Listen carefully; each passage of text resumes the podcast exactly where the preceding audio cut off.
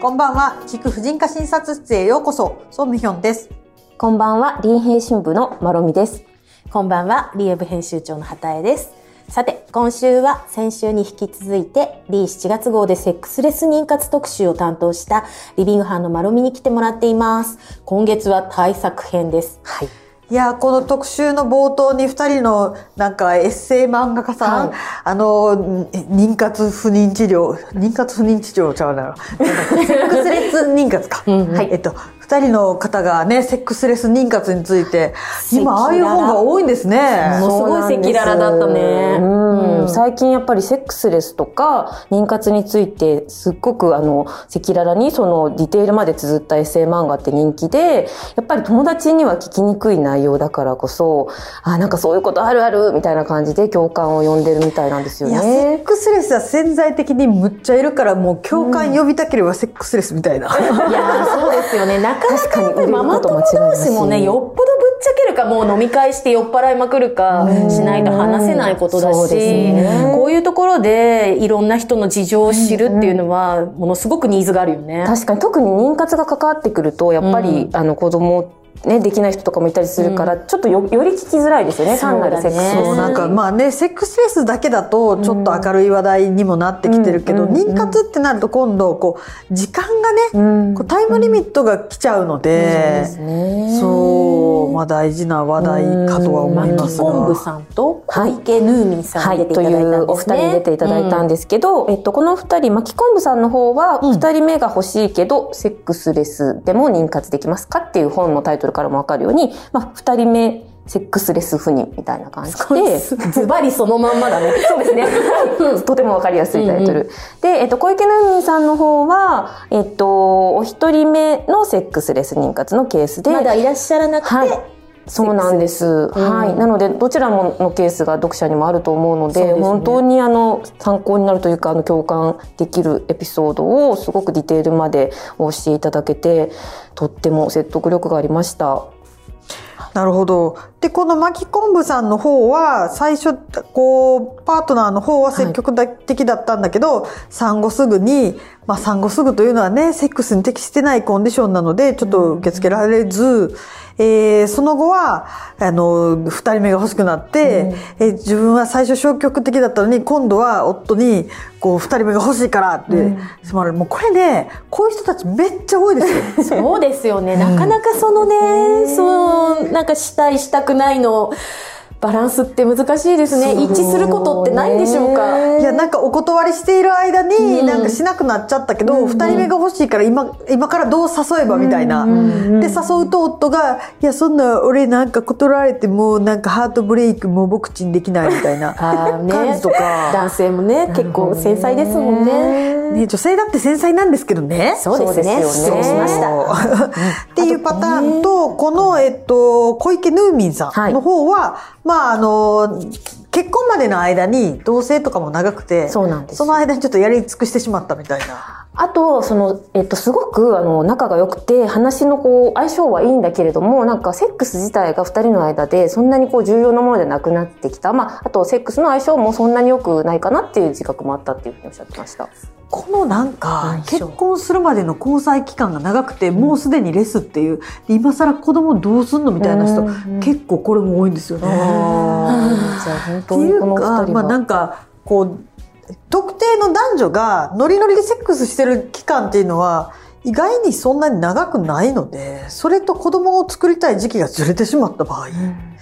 結構大変ですよね。確かに。いや、だから私その、なんか7人も8人も、なんか子供作ってる人とかいるじゃないですか。うんすごいなと思って、うん同じカップルでずっと、確かに。まあもちろんん多産 DV とかもね、あるけどね。ねなんか、同じ人とそんなに何回も子供産んでもまたできるんだ、みたいな。確かに。ただなんかあの、巻昆布さんのその二人目セックスレス妊活の取材をした時にすごい印象に残ってたのが、なんかやっぱりその二人目でまたこう、夫に対して、あの、夫を性的に見てドキドキして、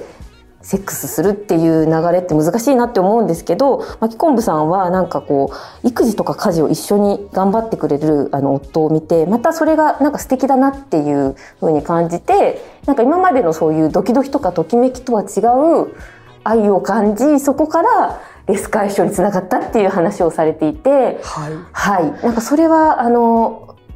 なんだろうこう愛の形って変わるのねっていうところは参考になるなと思ったんですけどね。本誌にね。出てる漫画のね、一コマがまさに私たちがずっとこのあのセックスレスのテーマで、あのお話ししてきたことで、晩夫婦時間を意識して晩酌タイムを設けたり映画を見たり。また来たわ映画。鉄板ネタみたいな。映画が何だったのかも書いておいてほしいけど。そうそう。ほら、もうここランタンかなんか飾ってね、雰囲気出しちゃったりとかしたらどうかしら あでも気まずくなったんです。やめて、そういうこと。いやだからそういうのも見れなくなるぐらい気まずくなるあセックスレスの人たちもいるわけで、まあなかなかその加減は難しいんですけどね。うんそう。ですね。小池ヌミンさんの方は、まあ、そういう気まずいほどあのセックスのシーンのあるドラマとか見るのが気まずいほどのレスの状態だって、であのもう子作りができないんだったら離婚した方がいいんじゃないかまで思い詰めたりもされてたんですけどなんかその後こう本音で夫婦ぶつかり合ってあの今は夫婦で前向きに妊活に取り組んでらっしゃるそうなんですね。うんね、正解はないってことですよね。うん。その夫婦夫婦で何が必要かっていうか、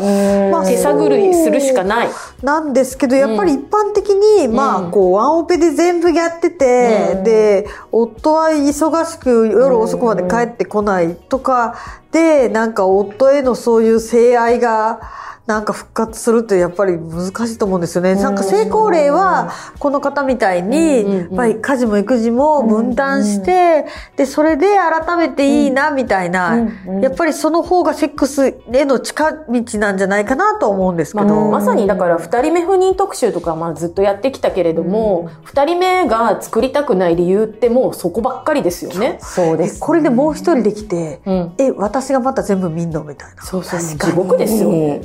なんでそんなことを好き好んでしなくちゃいけないんだぐらいになりますよね。ねえ、うん何のためにって感じだから、うん。まあ、これはやっぱり、こう、もうちょっとね、他の先進国みたいに、もうちょっと家事育児男の人も。ね。本当に根ねどうどうなんですか？みんな育休取り始めた、どんな感じ？読者ね。あの読者の,、うん。あの旦那さんもあの育休取れるようになった人はすごく増えてはいますけど、ただやっぱりあのそういう特集もやったんですけど、その休んでる間なんか何してたんだろうみたいな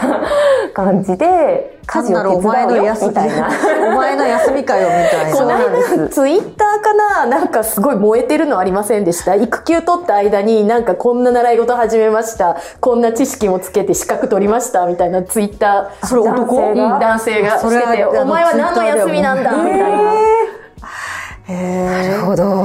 いやーまあねそういうところからこう第2子に向けて夫婦仲がいいかどうか始まると思うんですけど。うん。でもなんかもう別にセックスがそんなに2人でしたくなければ別にセックス以外にも精子と卵子が出会う方法ってあるじゃないですか。そう、それすごい聞きたかったんです、実は。この特集もね、後ろの方に、はいセックスレスで妊活がうまくいかない理由と解決の糸口はこんなところにっていうところにあるんですよね。不妊治療で、うん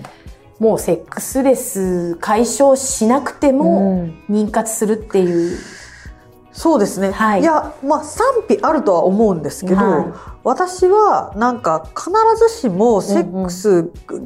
でその妊娠するのを至上主義にするべきではないと考えていて、やっぱりセックスもなんか子作りのためって思うと、こうなんか強制感が、なんかやっぱり二人ともが盛り上がってセックス、それ楽しいけど、なんか義務的なセックスってつまんないじゃないですか。それって男も女も同じだと思うんですよ。で、なので、セックスは二人で盛り上がった時でしてもらって、まあ、例えば人工授精とか、そういう、まあ、こう、妊活のためには、別の方法でも私はいいと思うんです。ただ、他のお医者さんの中には、なんか、セックスしたくないから不妊治療したいとか言うんだけど、何なのあれみたいに言うお医者さんもいて、まあ、なんかいろんな考え方はあるよなと思って、まあ。今となっては、こう、不妊治療が保険適用になって、一応、こう、公のお金も使ってのことなので、い。や、それ、まあ確かに医療費の問題とか入ってくると、そういう問題もあるかなと思うんですけども、私は個人的には、なんかやっぱり人の尊厳として無理やりセックスをしないといけないっていうのは、例えば性暴力とかじゃなくても結構きついものがあるっていうのは理解できるんですよ。